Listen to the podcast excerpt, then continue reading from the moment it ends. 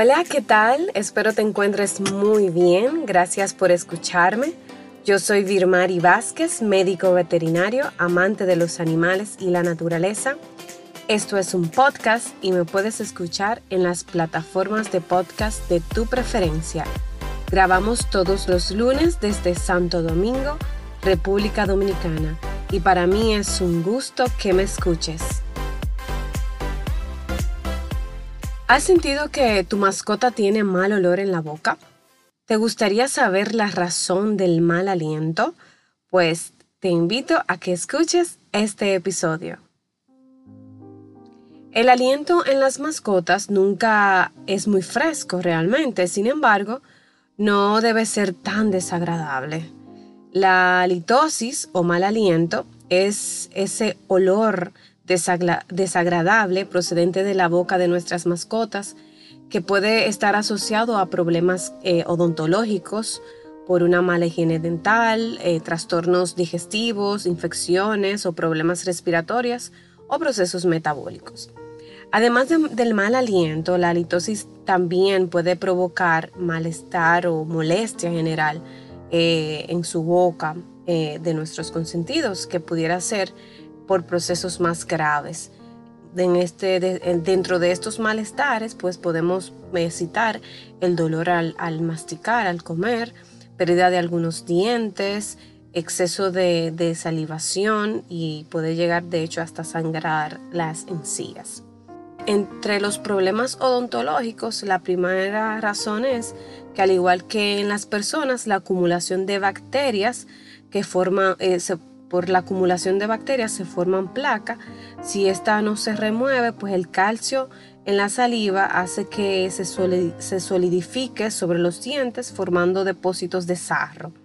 La acumulación de placa y de sarro provoca una enfermedad llamada gingivitis, que es la inflamación de las encías y muchas veces pues esto provoca acarrea pues sangrado, malestar general y molestia a nivel de su boca. La gingivitis agravada se conoce como periodontitis, la, que es la afección de, por la cual las mascotas empiezan a perder el tejido que mantiene los dientes en su lugar. Y esto trae como consecuencia, además de ser doloroso, que puede terminar en procesos infecciosos y pérdida de piezas dentales. Entre los trastornos digestivos, pues está, la alimentación inapropiada, procesos neoplásicos a nivel de la boca o a nivel de, del tracto gastrointestinal, úlceras gástricas y gastritis. Eh, otras causas que podemos citar está la diabetes, también eh, produce mal aliento en nuestras mascotas, puede ser también por, problemas renales. Normalmente ese tipo de mal aliento es, tiene, es un olor amoníaco. Problemas también de, su aparato respiratorio, como los procesos inflamatorios de los conductos nasales, la rinitis o los senos paranasales. Eh, la sinusitis. Cuando tienen procesos de rinitis y sinusitis también podemos sentir un mal aliento en nuestras mascotas. Pero, ¿qué podemos hacer nosotros? Lo primero es que eh, todas estas razones son propicias para llevarlo siempre a, su veterinario. El veterinario va a determinar pues la causa de ese mal aliento y te va a hacer las recomendaciones del lugar. Pero ¿qué podemos nosotros hacer en nuestras casas desde ya?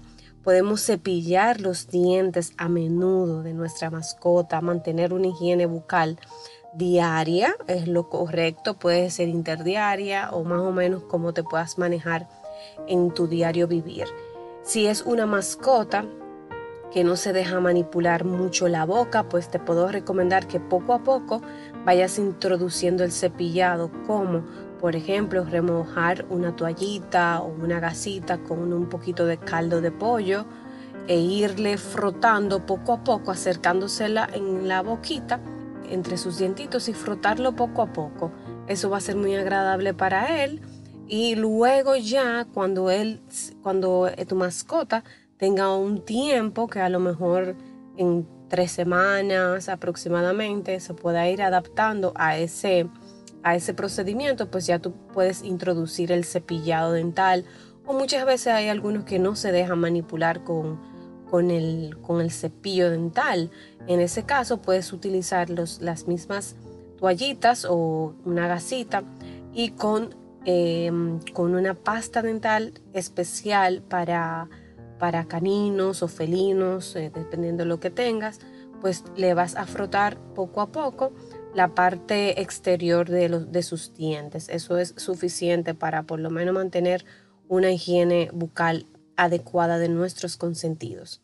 Como te había comentado, usar una pasta dental específica para, para tu mascota es muy importante porque eh, las pastas dentales de uso humano tienen químicos eh, que no, no son compatibles con el aparato gastrointestinal de nuestras mascotas. Pueden ser muy irritativos y podemos terminar eh, con úlceras gástricas, problemas generalizados de nuestros consentidos. También añadir eh, en la dieta alimentos crujientes es muy bueno, es satisfactorio para ellos, como por ejemplo la zanahoria, el apio, manzana, además de que ayuda a remover la placa, refresca también el aliento. Estos alimentos así que son duritos, tienen una consistencia firme, hace que al masticar pues ellos puedan, como, son, como tiene consistencia dura, retira un poco la placa de, los, dientes usar juguetes también que pudieran manifestarse o actuar como hilo dental, esos juguetes, huesos eh, duros eh, que hacen que, ellos pues también se remueva un poco la placa. Eso funciona un poquito como, como pudiéramos decir un hilo dental, por decirlo así, por el, por el hecho de que puedes remover la placa. Se le puede dar eh, una comida especial, ya ahí el veterinario te, puede hacer las mejores recomendaciones. En el mercado hay comidas específicas para procesos de, problemas ya a nivel bucal, perritos o gatitos que tienen ya un procesos crónicos, pues a veces es más factible ponerlo en una alimentación, una alimentación específica para, para ese problema. Como te comentaba, el veterinario ahí te lo puede recomendar. Igual también vienen algunas presentaciones dependiendo de las, de las razas, de, en este caso eh, caninos, las croquetitas tienen una, una forma especial para, para la mordida de tu, de tu consentido, dependiendo de la raza, como te comentaba. Puedes eh, consultarlo con tu veterinario. Eso igual ayuda con el tema de la remoción del sarro y puede ser beneficioso para la salud bucal de tu, de tu consentido. Evitar eh, alimentos pegajosos es importante, como el peanut butter, la, crema de maní, a veces, o sea, no utilizarlo muy a seguido ni, en exceso, porque eso hace que se acumule, o sea, al ser, al ser eh, pegajoso, se acumula en sus dientes. Y el, eliminarla, pues, em, tarda mucho y al tardar pues se acumulan esas bacterias que ocasionan todo el tema de la placa y el sarro. Por ejemplo, otro alimento es el, hígado, eh, de, puede ser hígado de pollo, hígado de res. También es un, alimento un poco pegajoso que puede ocasionar pues lo mismo que te mencionaba anteriormente. Tratar de evitar este, este tipo de alimentos pues ayuda a una mejor higiene en su boca. Bueno, básicamente son esas las recomendaciones que podemos hacer. Y como es de lugar, siempre te recomiendo que lleves a tu consentido a su veterinario para que éste le dé el seguimiento respecto a su cuidado y salud bucal. Por ejemplo, las profilaxis dental son muy beneficiosas. este, es el, este procedimiento es la limpieza profunda de, los dientes de, tu mascota. Este procedimiento se puede realizar dos veces al año, al año al menos, por lo menos una vez al año es lo más recomendable.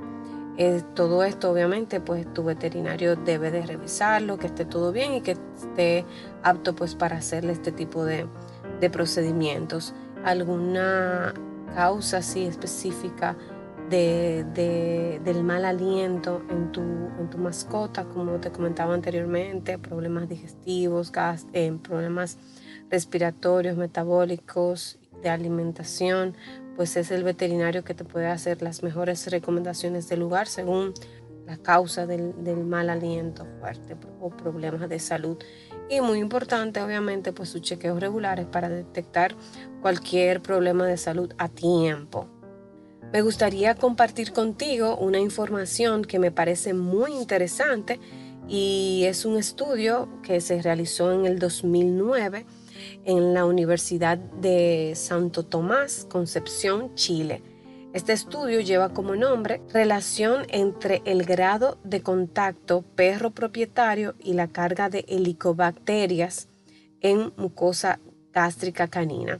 Sabemos que las helicobacterias son bacterias que, se que colonizan el estómago y de diversas especies de animales agrupadas en el género Helicobacter. Esta, esta bacteria es muy conocida por la mayoría de nosotros, es una de las bacterias mm, que afectan en grandes medidas a los seres humanos, que afecta a su estómago sobre todo y está asociada a cáncer de estomacal. Y bueno, te comento que el género Helicobacter es, eh, se ha ampliado a más de 21 especies siete de ellas con características zoonóticas, o sea que se puede transmitir de animales a personas.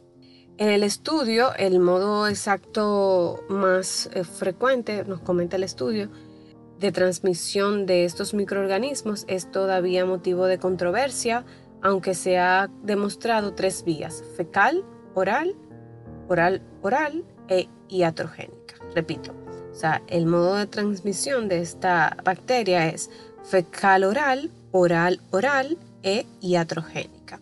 El objetivo del trabajo consistió en determinar la relación entre la presencia de, y carga de helicobacterias en caninos con el grado de contacto con sus propietarios positivos a estas bacterias utilizando el test rápido de ureasa se utilizó una muestra de 31 perros sanos de la ciudad de Chilán, Chile, de los cuales por vía endoscópica se obtuvo biopsias de mucosa del fundus gástrico, los cuales se sometieron al test, al test rápido de ureasa. Los propietarios de estos caninos eran todos positivos a helicobacterias. El 97% de las biopsias caninas fueron positivas a helicobacterias.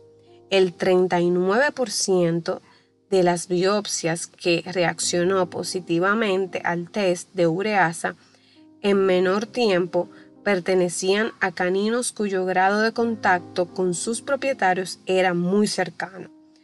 Los resultados sugieren que las altas cargas de helicobacterias encontradas en los caninos podrían deberse al mayor grado de contacto que tienen estos animales con sus propietarios.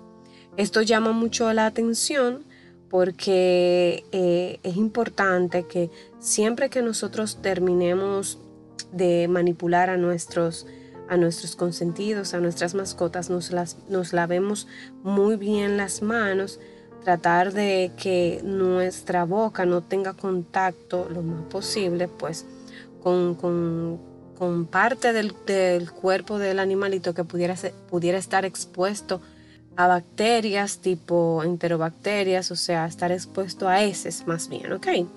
Entonces esa es la recomendación del lugar y es lo que me llama un poquito la atención y quise compartirlo.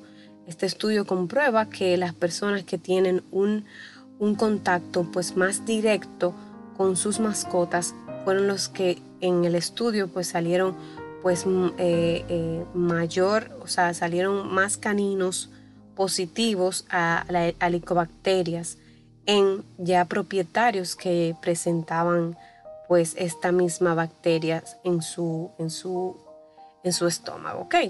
Así que atentos a eso y a cuidarnos mucho.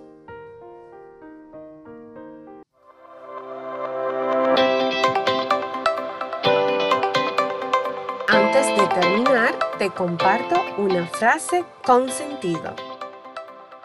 Dos cosas me llaman la atención. La inteligencia de las bestias y la bestialidad de los hombres.